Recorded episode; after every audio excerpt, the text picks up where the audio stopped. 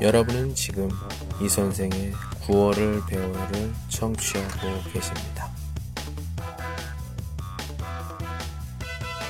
您正在收听的是由喜马拉雅独家发布的李先生的广播。多多评论，多多赞，谢谢。 오늘 소개할 한마디는 남기지 말고 다 먹어 입니다. 饭要吃完不许剩的意思。 最近我找很好的邻居，嗯，近几天一起吃午饭，看见他的习惯，嗯，吃不完。每次吃完后也量的变化不多。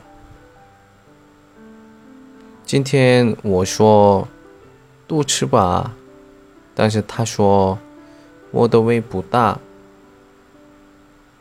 哦，是吗？但是我真想说，饭要吃完不是剩。천천히따라하세요。 남기지 말고 다 먹어. 남기지 말고 다 먹어.